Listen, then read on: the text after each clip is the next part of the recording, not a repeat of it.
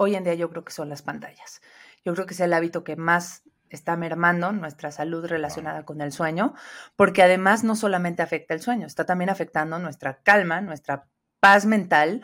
Estamos demasiado conectados. Esto lo exacerbó la pandemia muchísimo. O sea, siento que ya era algo que se venía gestando, pero la pandemia lo potenció y lo aceleró, eh, lo que naturalmente a lo mejor hubiera tardado 5 a 10 años. El hecho de que la gente ya borró la línea entre el trabajo, el descanso y la vida personal está totalmente mezclada. Ella es Elisa Sacal y en este episodio nos va a hablar de la influencia que tienen las pantallas y cómo éstas gobiernan eh, la calidad de nuestro sueño noche tras noche. Nos va a hablar también de rituales que podemos emplear el día de hoy para mitigar el estrés y de esta forma también disminuir la ansiedad. Yo soy Ricardo Mitrani. Y yo soy Jack Goldberg y esto es De Dientes para Adentro. De Dientes para Adentro escudriñando las grandes historias de nuestros pacientes. Bienvenidos a este nuevo episodio de De Dientes para Adentro. El día de hoy estamos encantados porque nos acompaña la doctora Elisa Sacal y como van a escuchar, Elisa tiene una trayectoria súper interesante. Ella de inicio es médico cirujano por la Universidad de Anáhuac, pero después decidió hacer una especialidad en homeopatía y no conforme, continuó y eh, cursó una certificación por el Institute of Functional Medicine, o Instituto de Medicina Funcional, y ha dedicado y dedica una parte importante de su práctica y es especialista en sueño. Con lo cual, el día de hoy tendremos eh, un espacio de reflexión interesantísimo con esta profesional que estoy seguro les va a encantar. Gracias, Ricardo. Muchas gracias, Jack y Ricardo, por la invitación. Estoy feliz de compartir este espacio con ustedes y experimentar a ver qué, qué sale. Bienvenida, Elisa. Estamos muy contentos de tenerte aquí. Muchas gracias por tu tiempo. Y quisiéramos empezar este, nuestra conversación el día de hoy eh, preguntándote si te acuerdas eh, la primera vez que viniste aquí a Grupo Dental Bosques, tú y yo ya nos conocíamos desde antes eh, en un ámbito social, pero viniste a Grupo Dental Bosques y ¿te acuerdas e-, esa vez? Me acuerdo, plena pandemia. Cuéntanos un poquito, ¿de qué te acuerdas? A ver, me acuerdo, llegué yo en crisis porque traía una muela rota y no habíamos podido atender, no me habían podido atender por todo el tema de la pandemia, todo esto se complicó muchísimo, entonces me tardé mucho en ir, pero me acuerdo que fue una experiencia agradable, la verdad, conocí a Ricardo, este, también me acuerdo de sus playlists, siempre reconozco que tienen muy buena música en ese espacio. y em, pues así, pude conocer mucho más a detalle su trabajo, me gustó muchísimo la forma en la que em, tienen a su equipo de forma súper integral. Me sentí que todos conocían cuál era la situación de mi caso, quién era yo, cuál era la historia. Y eso para mí siempre es muy importante, incluso en mi propia práctica. Para mí el saber que todo el equipo está bien enterado de un caso, creo que hace toda la diferencia en el pronóstico de tratamiento de una persona. Ahora, este, gracias, este tema que, que comentas de, bueno, de tu este, proceso dental que estabas pasando, tú con, tu entendimiento de medicina funcional, inflamación, me acuerdo que, tuvimos muchas conversaciones, Ricardo y yo contigo, en relación a las posibilidades de tratamiento que teníamos y me encantaría que, nos comentaras un poquito qué pasaba por tu mente tú con tanto entendimiento médico de, de qué hacer y qué te hizo tomar la decisión que tomaste para poder seguir adelante a ver, para mí era muy importante no tener una infección ahí adentro. Tenía una muela rota que ni cuenta me había dado, pero estaba supurando. De alguna manera estaba ahí inflamación y pues me afectaba muchísimo. Para mí era importante resolver ese tema porque sabía que la boca es la entrada de, de muchos problemas y muchos procesos inflamatorios y que esa inflamación era un problema para cosas más adelante que no quería que sucedan. Entonces lo quise resolver en ese momento. Pues siempre resulta eh, más complejo cuando tienes conocimientos. Entonces eh, haces las preguntas que necesitas para, para estar en paz. Ahora sí que como eh, dirían los pacientes de Lisa, para dormir mejor o para dormir más Sí, yo empecé con un absceso en la encía y le decía a Jack, porque estábamos, como decía, en un ámbito social, no en un tema médico, le decía, tengo algo que me duele ahí y que además está supurando muy poquito, pero algo pasa, ¿no? no fue hasta que buscamos la raíz y buscamos la causa, hicieron una radiografía y vieron que la raíz de la muela estaba rota y que por eso se estaba de alguna manera fomentando esta infección. Si no hubiéramos ido más allá, pues hubiera sido un tema crónico que quién sabe cuántos años después hubiéramos descubierto. Eh, lo mismo pasa en un paciente que tiene una enfermedad crónica. Hoy justamente tuve una paciente de 33 años que después de vivir una vida súper sana, de no tener ningún historial clínico relevante, de pronto le cae la pandemia y empieza a cambiar su estilo de vida radical.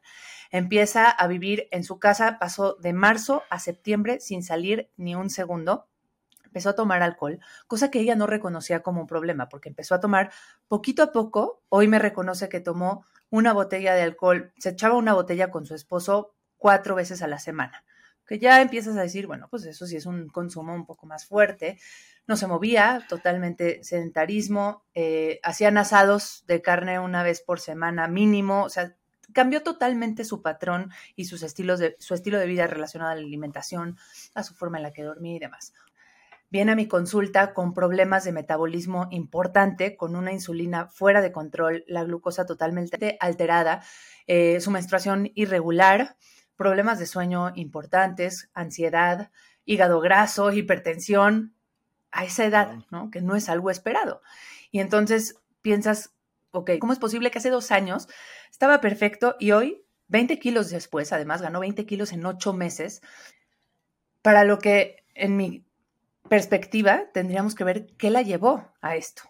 Y esta fue tan solo la consulta del día de hoy, que sí, claro que vamos a entrar a un plan de hábitos y demás, pero lo, lo principal para mí era que ella detecte que fue su estilo de vida lo que realmente prendió esta posibilidad genética que ella de por sí tenía. Eh, nos encantaría que en un momento más nos platiques de los diferentes pilares del estilo de vida, pero ahorita que hablabas del sueño y siendo una este, de las áreas que sabemos que en Latinoamérica eh, tendemos a tener mal sueño y malos hábitos de sueño. ¿Cuál pensarías o, dirías tú en tu experiencia que es el hábito latinoamericano que más lastima el sueño? Es un conjunto, pero si tuviera que escoger uno, hoy en día no escogería lo mismo hace cinco años. Hoy en día yo creo que son las pantallas.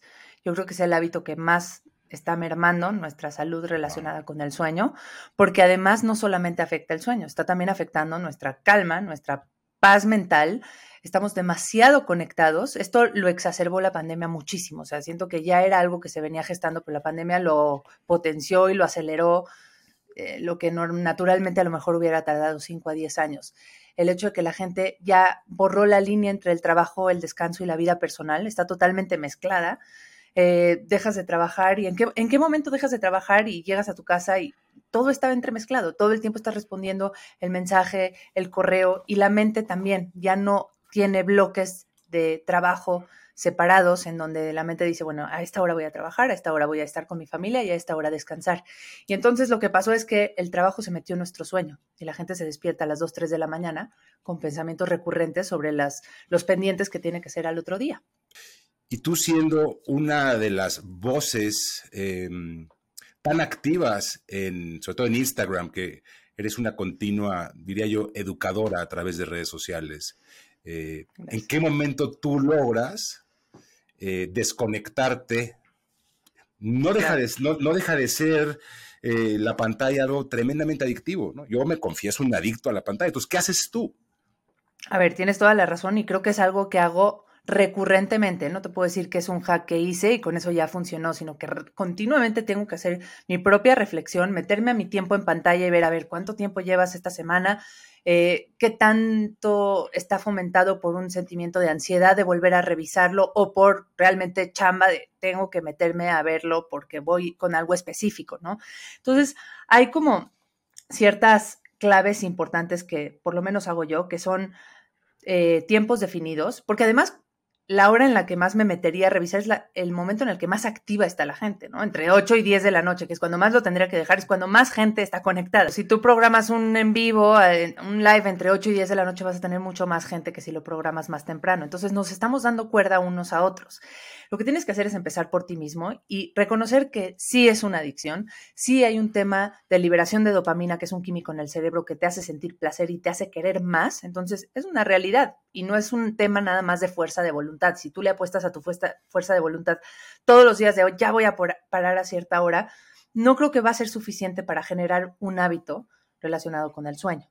Entonces, creo que tienes que delimitar tiempos, espacios para las redes específicamente, decidir, ok, te vas a meter, ¿de qué hora a qué hora lo vas a hacer? Lo voy a hacer media hora, perfecto. ¿De qué hora a qué hora? De 8 a 8 y media.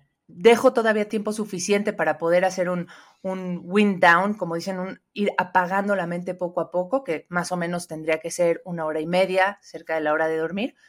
Ok, si sí lo hago, muy bien. ¿Cuál es el propósito de meterte a esas redes? Me voy a meter porque quiero ver el live que iba a ser tal persona porque quiero tener más información. O se puede hacerlo tan superficial como me voy a meter porque quiero chismear. Ok, pero tengo un propósito claro y eso es lo que estoy buscando. ¿Cuáles son mis detonadores? ¿Cómo me quiero sentir? O por lo menos cómo no me quiero sentir. Si en algún momento en donde yo estoy surfeando ahí por Instagram, estoy sintiendo envidia, estoy sintiendo celos, estoy sintiendo ansiedad porque el otro ya lo logró y yo no, y está detonando un sentimiento desagradable, en ese momento paro. Entonces, creo que meter la conciencia y poner estos, delimitar, delimitar estos espacios y estas variables nos permite controlarlo un poquito más. Yo en algún momento me puse incluso trampas en el teléfono para poder decir, después de cierto tiempo, ya se bloquea. Sí, hablábamos con Carla Berman en otro episodio de, nuestro podcast y decía que minimizar el tiempo en pantalla ayuda mucho a la, vida en pareja y sobre todo mejora mucho el sexo y, la relación con nuestra pareja, que es un tema muy importante, ya que se pierde la intimidad por estar en, ¿no? en ese tiempo en pantalla. Entonces ahí por ahí otro tip interesante. y, un, dato que la avala como experta es que tiene cinco hijas, ¿no? muy bien, fertilidad aumentada. Nada más sobre el mismo tema hay un estudio italiano que dice que las personas, las parejas que tienen una tele en el cuarto tienen 50% menos relaciones sexuales. Así que pues ustedes deciden, ¿lo quieren usar como método anticonceptivo o no? Es, muy, muy evidente que eres alguien que le gusta mucho lo que hace y, siempre intentas hacer tu mejor esfuerzo. Inclusive tú me decías una frase que me, me pareció muy contundente. Pienso mucho todo lo que posteo, pero no posteo todo lo que pienso. Aún y cuando tú piensas lo que posteas, en tu cabeza no acabas de pensar en que posteaste algo y que por ahí quieres ver qué dijo la gente. Cómo, cómo la gente em, interactúa con ese post. Entonces, ¿cómo le haces para que si te viene ese ardillazo en la noche, no quieras ver tu teléfono? Y lo digo porque seguramente hay muchísima gente que nos escucha que le pasa eso. Sobre todo a mí me ha pasado eso. Entonces, cuéntanos un poco me gusta ser honesta ante todo. No siempre estoy en ese zen y equilibrada sabiendo que mi mente está apagada de noche. Pero en realidad creo que tú mismo te vas dando feedback, te vas dando retroalimentación. Entre más tienes esas ideas en la noche y te paras y las escribes, más vas a propiciar que esas ideas ocurran en ese momento. Te lo digo en forma inversa porque me ocurre mucho con pacientes que se están levantando con ideas recurrentes en la noche, que no digo que no sean buenas o que no sean creativas, nada más no es el momento, porque eventualmente si le sigues dando pie a las ideas creativas en las madrugadas, vas a dejar de dormir bien y si dejas de dormir bien vas a dejar de tener ideas creativas. ¿sí? Lo que más afecta a la creatividad, la memoria, la atención, la concentración es dormir bien. Entonces, de forma aguda no va a tener mayor problema pero de forma crónica no es buena idea.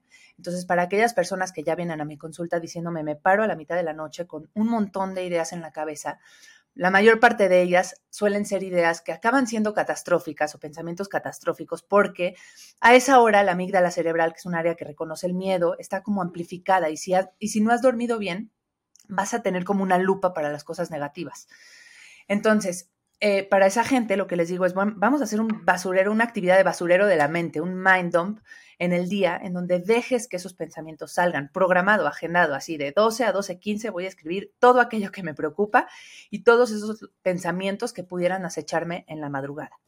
Y ocurre algo muy interesante, existe una cosa que no sé si han escuchado que se llama efecto Sigarnik, que es un efecto en el cerebro en donde aquel pensamiento que tienes pendiente va a tomar en la lista de espera la prioridad, va a estar hasta arriba. Lo que dejaste pendiente y estás suprimiendo porque ahorita no estoy ocupada, porque ahorita no, no es momento y demás, se va a ir hasta arriba. En cambio, si tú haces un basurero de mente y lo dejas salir, es menos probable que en la noche salga como, como por las coladeras, ¿no? Entonces, Esa pues frase, bueno, eso es basurero de mente, es un espectáculo, ¿eh? Que- basurero de la mente. Exacto. Entonces, creo que el haber implementado esto en mi vida y dejar un tiempo para el momento de ansiedad y pensamientos catastróficos, sin negarlos, sin analizarlos ni reflexionarlos, simplemente permitir que ocurran en el día, ayuda a que en la noche puedas desconectar un poquito más fácil. Ahora, ¿qué recomendaciones nos puedes dar justamente para poder preparar la mente para el sueño? Un ritual. Ir conectando todos tus sentidos con estímulos que relajen. Es decir, la vista, uno de los sentidos más importantes con el sueño porque está conectada nuestra retina en los ojos con el cerebro para la producción de hormona de sueño que se llama melatonina. Para que la retina registre que es el momento de dormir, la luz tiene que ir bajando y ese es el problema con las pantallas, que la luz no baja, la luz se mantiene constante y es una luz estimulante porque tiene un espectro parecido a la luz del amanecer. Entonces, la, el mensaje al cerebro es, es momento de despertar. Si por el contrario yo en mi ritual voy bajando las luces, voy haciendo la luz en un espectro mucho más cálido, más naranja, más rojo, 45 minutos, 60 minutos antes de dormir, entonces el cerebro también va a ir recibiendo la instrucción de que es momento de ir relajando y de ir separando el trabajo de la hora de dormir. Eso es por la parte visual. Por la parte auditiva, por supuesto, puedes ponerte música, algún ruido que relaje. Lo que no quieres es algo intenso. Por ejemplo, aquellas personas que están viendo una serie intensísima, que no nada más visualmente están estimulando a través de la pantalla, sino auditivamente también es demasiado. Eso me pasa a mí y mi esposa siempre me regaña y tiene razón. Exacto, tienes que escoger Veo una serie más de, tranquila. de Navy Seals a las 9 de la noche y no está bien. Exacto, tienes que ver algo mucho más relajante y con lentes.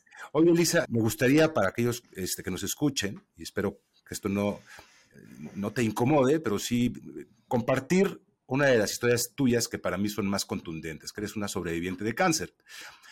Lo, lo comento porque me parece todavía más eh, relevante y más sorprendente Sí, el que tengas esa capacidad y esa claridad para decir y hablar de los rituales, porque sí has sido una persona que efectivamente has vivido con ansiedad también.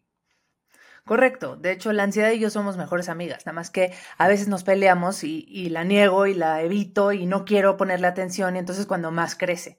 La ansiedad empezó, sin duda alguna, con el diagnóstico de cáncer, porque pues todos los pensamientos de qué va a pasar conmigo, a mí me venían en la noche porque soy una persona muy ocupada que le gusta mantenerse ocupada un poco para evitar esa ansiedad también. Mm. Entonces, en la noche, cuando ya no tenían qué otra cosa que pensar, pues venía todas estas ideas, y insomnio y dificultad para dormir y demás. Cosa que con los rituales, y por eso soy tan enclavada con estas estructuras que les platico, me, me aterriza mucho ese tema de la ansiedad, porque es muy fácil que dejes ir a la mente hasta quién sabe qué lugar, pero ante eso decir, ok, es momento de bajar las luces, es algo muy concreto para un pensamiento muy catastrófico. Entonces, vas, apaga las luces, como que distraes a la mente, la, en- la encarrilas a un lugar a donde sí quieres que se vaya. La verdad es que todos estos recursos fueron apareciendo después, con el tiempo. En su momento era más un tema de, de distraer a la mente, de sentarme a ver cosas no sé, series y demás. Y con el tiempo me fui agarrando de un recurso padrísimo que era llevar a mi mente a lugares seguros. Me pasaba horas enteras reproduciendo los viajes importantes de mi vida, ¿no? Entonces yo creo que más que tratar de eliminar un pensamiento o una emoción es redirigirlo hacia donde sí quieres que esté. En problemas de sueño, pues no es la excepción. No quieres que tu mente se, va- se vaya al trabajo, a donde sí quieres que se vaya. Porque a lo mejor la serie no es suficiente como para que tu atención, para que capte totalmente tu atención. Entonces, ¿qué emociones quieres detonar antes de dormir? Eh, ¿Qué pensamientos quieres detonar antes de dormir? Si no son los pendientes de mañana, ¿qué sí quieres hacer? Y esa es una invitación que les hago a ustedes. ¿Qué pensamientos y qué emociones quieren tener antes de dormir? ¿Y qué los detona? Porque no es lo mismo a mí que me los detona mis pensamientos sobre mis viajes, que a lo mejor a ti te los detona, yo qué sé, a lo mejor a ti sí te relaja pensar en escribir un libro y no te estimula. Cada quien tiene esos pensamientos que sabe que pueden estimular calma y relajación. A Y mí eso es lo que- que me hace quedarme despierto, porque estoy pensando en el pinche libro. claro, a mí también, sin duda. Pero el decir, hacer prácticas que relajen, pues yo puedo dar ideas con respiraciones, con meditación, con bajar la luz, pero cada quien sabe cuáles son los botones y, y cuáles son aquellas cosas que, que le pueden favorecer calma. Ahora, este proceso que tú viviste del cáncer, ¿crees que tuvo algún impacto en que te hayas eh, migrado de medicina tradicional a medicina integrativa, medicina funcional y, qué aprendiste en relación a tu práctica, con tu experiencia. Claro. Te diría que tiene todo que ver. O sea, yo no iba a hacer medicina integrativa hasta que me convertí en paciente. Sí, yo antes de ser paciente de cáncer iba a ser oncóloga, hazme el favor. Iba a ser, iba a ser oncóloga, sí, probablemente oncóloga o internista o no sé, pero no tenía en mi radar hacer medicina integrativa de entrada porque no tenía ni idea de lo que es. No Para los que nos están escuchando, explícanos qué es medicina integrativa.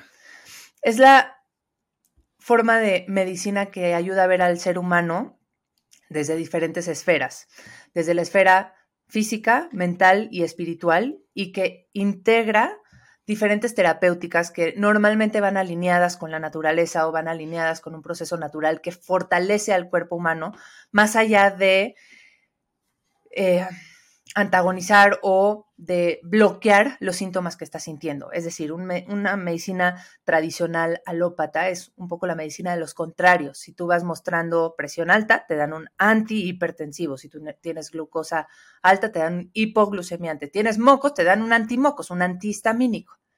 En la medicina integrativa no vamos al síntoma, vamos a la raíz primero y vamos a tratar de equilibrar aquello que se desequilibró para que, fue lo que propició el que se presente ese síntoma. O, creen que van a la raíz, ¿no, Elisa? Porque a veces al final del día es lo que asumimos.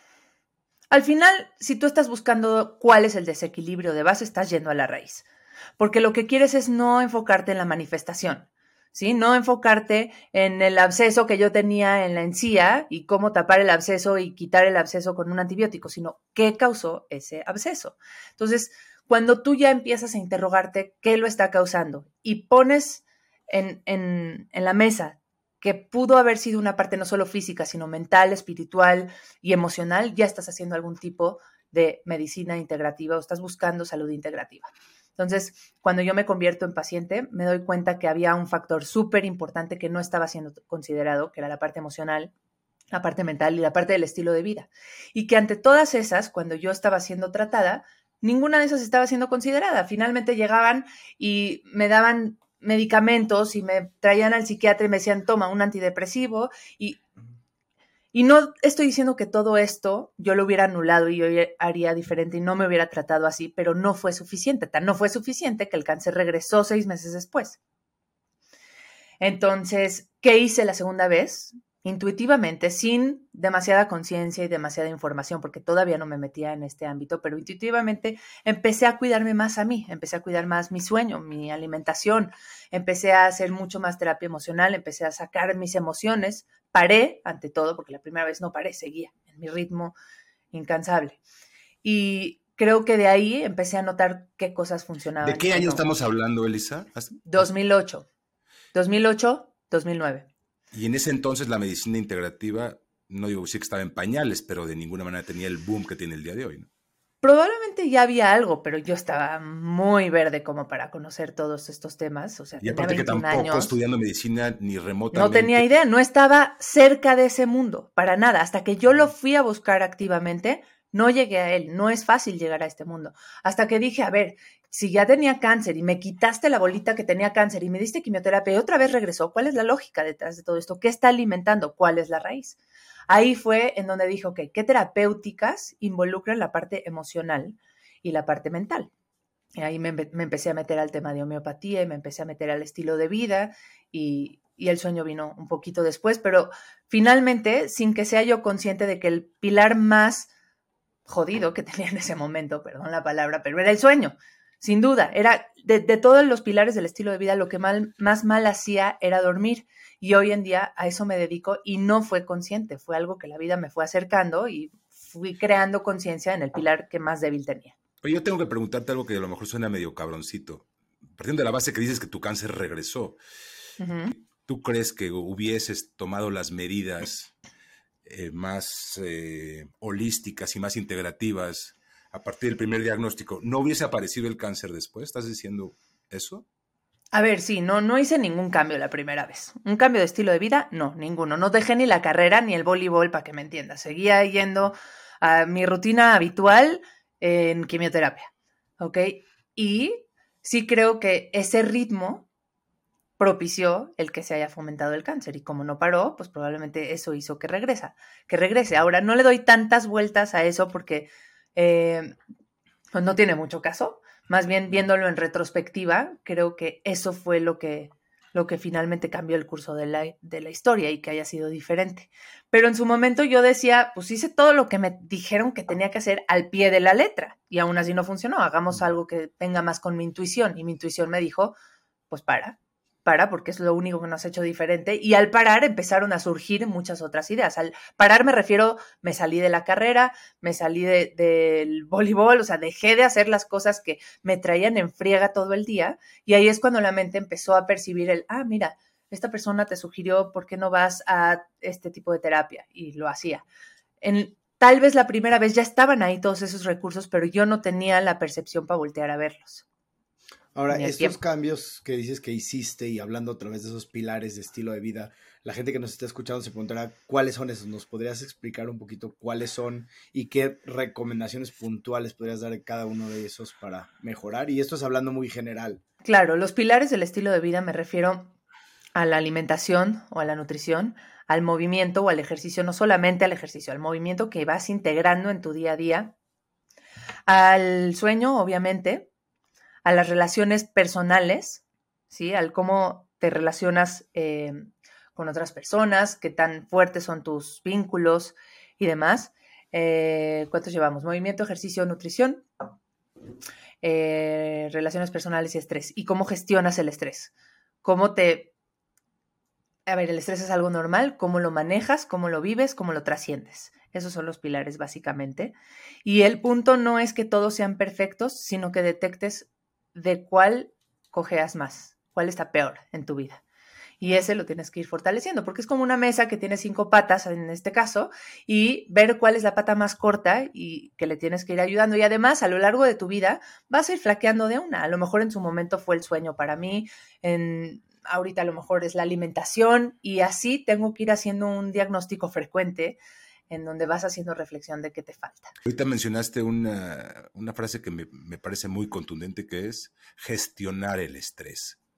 Háblanos de un ritual para gestionar ese estrés que es tan complicado de hacer, ¿no?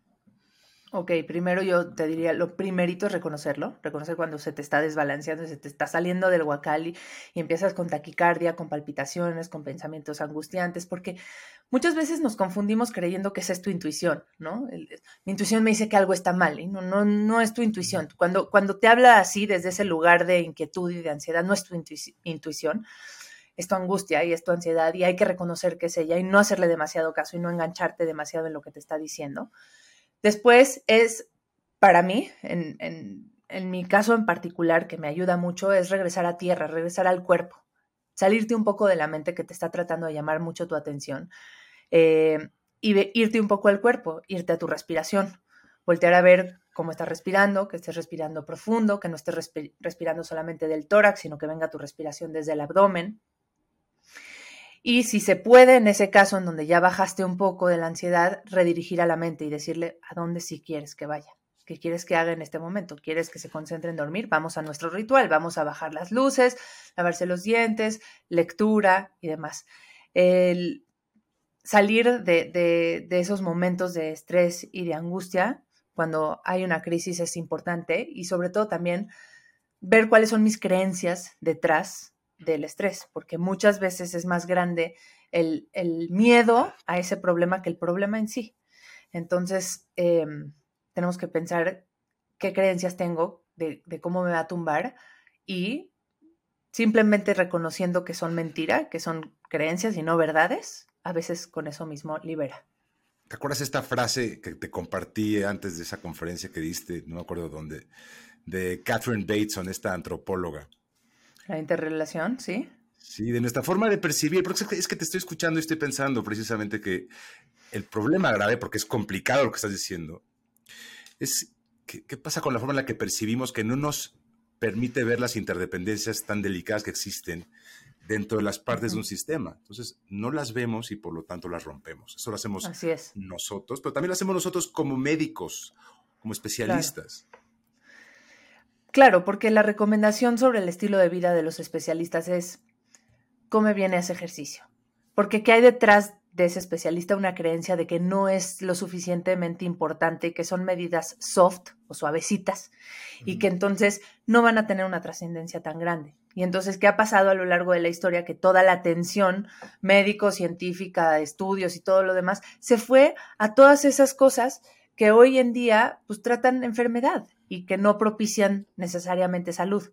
Y yo lo que invito a hacer es cambiar otra vez ese foco, a entender que esas medidas que normalmente sentimos como demasiado suaves, soft, el come y hace ejercicio, es la base. Ahí es donde tenemos que poner nuestra atención y nuestra percepción y ampliar nuestro grado de información. O sea, si tú no sabes cómo es una alimentación saludable, hay cientos de especialistas, libros, pero hoy en día, en este siglo, en este año, no podríamos permitirnos no saber qué significa para mí, porque además es individualizado, qué significa para mí una alimentación saludable, qué necesita mi cuerpo en cuanto a horas de sueño, cómo voy a manejar el estrés, cuáles son mis vías de escape. Las de Lisa son viajar, salir con sus amigas, eh, respirar, pasar tiempo con su familia sin pantallas. ¿Cuáles son las tuyas? ¿Cuáles son tus vínculos? ¿Cuáles son tus relaciones personales importantes? Eh, y cómo te mueves. Si no tienes muy claro qué necesita tu cuerpo en esas áreas, eh, creo que difícilmente vas a poder tratar una enfermedad crónica o vas a poderla prevenir. Y la primera, el primer paso es informarte. Información hay un montón ahí, pero el pensar que no son lo suficientemente importantes o que mejor lo hago cuando ya se presente una enfermedad ya es un problema, porque ya el estilo de vida a lo mejor no va a ser suficiente cuando ya hay un desequilibrio importante. Ahora, hablando de sueño, una de las preguntas que todos están haciendo en este momento es cuántas horas hay que dormir. Creo que esa pregunta ya no es válida en este tiempo. Más que horas es calidad de sueño, ¿no? Y una de las preguntas es cómo podemos o cómo debemos de medir esa calidad de sueño que estamos teniendo. Es ambas, Jack, porque tan importante es la calidad como la cantidad. Hay gente que puede dormir 10 horas, pero despertando cada hora, cada hora y media, y está hecho pedazos. O hay personas que duermen como, pero como tronco, seis horas consecutivas y están hechas pedazos. Entonces necesitamos las dos cosas. La mayor parte de los estudios, la CDC, toda la información confiable dice por lo menos siete horas. Por lo menos siete horas para no tener enfermedades. Asumiendo que estamos hablando con gente que nos está escuchando, gente que no solamente no quiere tener enfermedad, yo no me iría solo con siete, me iría siete y media, ocho, ocho y media o nueve pero no siete. No, y si ese número es el mismo si tienes 18 años o si tienes... No, es verdad.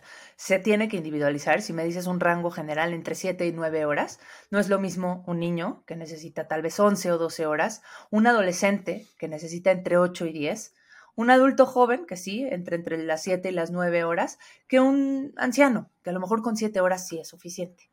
Va cambiando a lo largo de tu vida y va cambiando también según tu intensidad de ejercicio físico, de demanda laboral y demás.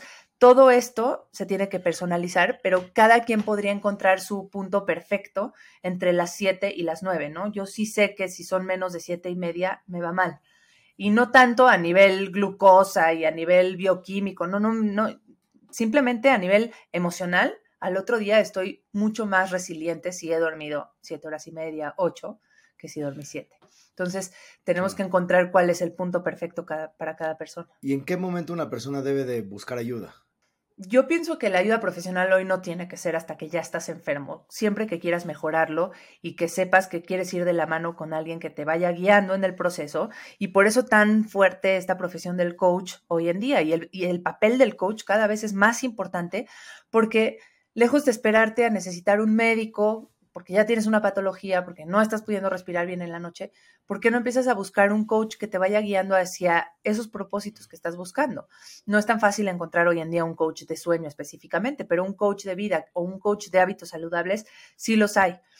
¿Desde qué punto? Pues cuando quieres mejorarlo, y a lo mejor por ti mismo no estás sabiendo por dónde o te abruma, hay demasiada información y no sabes cuál es la que quieres tomar, o simplemente te levantas todas las mañanas, estás cansado, no está siendo restaurativo tu sueño, no estás logrando más de siete horas, tus siete horas son interrumpidas, no son fragmentadas, tienes despertares, te tardas en volver a dormir, eh, tu latencia de sueño, que es el tiempo que te toma quedarte dormido, es muy larga o incómoda. No me gustaría decirte media hora, simplemente no estás satisfecho con ella, es un poco más subjetivo este tema. Este concepto del coach está tan overrated que todo, hay tanta, tanta gente que se autoproclama coach. Me gustaría, me gustaría si tienes tú alguna recomendación o una idea para la gente que nos escucha, eh, ¿cómo encuentras a un buen coach de estilo de vida para los que lo necesitamos? Sí, tienes razón, porque la verdad es que no hay un tema como de mucho estandarización en ese punto y pues habrá gente que se dice coach con un curso de tres o cuatro meses y habrá gente que tiene una carrera mucho más amplia en el tema y hoy en día pues es muy difícil reconocerlo, pero yo diría... Oye, o, con, o con 50 mil followers en Instagram ya es autoprograma coach, ¿no? Correcto, correcto. Pero yo lo que pienso es que no importa tanto su currículum y su papel, importa que tanto conecta y que tanto te acerca a tu propósito.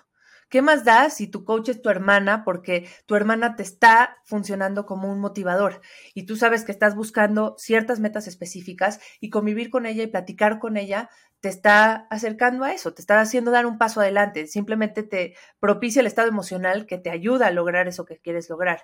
No tengo una respuesta en cuanto a qué sitio, en, qué sitio, en qué página web puedes encontrar un coach de confianza. No lo tengo hoy en día, no creo que sea tan claro, pero pienso que hay diferentes áreas de los coaches. Hay coaches de alimentación, coaches de vida eh, emocional, coaches de ejercicio como fitness coach. Creo que una vez que detectas cuál es tu área del estilo de vida de la que más estás cogiendo, la más débil, hacia allá tienes que ir buscando tu coach específicamente para eso. Y pues finalmente ver si conectas, si te acerca a tu propósito, si te hace sentir bien respecto eh, al respecto de, de, tus metas, ¿no? Al final. Y eso irá cambiando, ¿no? Eh, una vez que cumples esa meta, pues puedes enfocarte en otra área o en otro pilar, irlo trabajando. Entonces tampoco tiene que ser estático, no tiene que ser un, un, solo coach, ¿no? Puedes ir transicionando en diferentes etapas en tu vida para ir logrando las diferentes metas que, que vayan este, apareciendo. Así es, estoy de acuerdo. A veces sientes que estás súper este, desafanado del ejercicio y nada más no le agarras y tal vez el simple hecho de contratar a alguien que te va a legitimizar y te va a hacer este, accountable, ¿cómo se dice? Como no hay una traducción de la palabra accountable, lamentablemente. Ajá, pero, pero el simple hecho de que te vas a, te va a hacer presentarte porque ahí está él, ya puede ser una, una buena técnica para lograr tus objetivos. Pues, doctora Elisa Sacal, qué, placer eh, escucharte. Nos queda clarísimo que tienes una cantidad de información y un deseo por compartirla que, es realmente eh, un espectáculo. Muchas eh, gracias. Entonces, para, la gente que quiere saber un poco más y seguirte, ¿cómo te pueden contactar? Pues mira, cada vez más mi intención es dar este tipo de información a través de cursos, de pláticas y de unir más a la gente porque me doy cuenta que la retroalimentación cuando juntas muchas personas que están viviendo lo mismo es per se sanadora. Pero también doy consultas y asesorías personales eh, me pueden encontrar en mis redes como arroba DRA, doctora, en mi correo contacto arroba y en mi, en mi página www.doctoraelisasacal, DRAelisasacal.com. Fantástico. Pues Elisa, mil gracias otra vez. Gracias a todos por escucharnos y recuerden de suscribirse en nuestros canales y bueno, eh, hasta la próxima semana. Gracias Elisa, gracias por tu tiempo. Gracias a ustedes. De dientes para adentro, escudriñando las grandes historias de nuestros pacientes.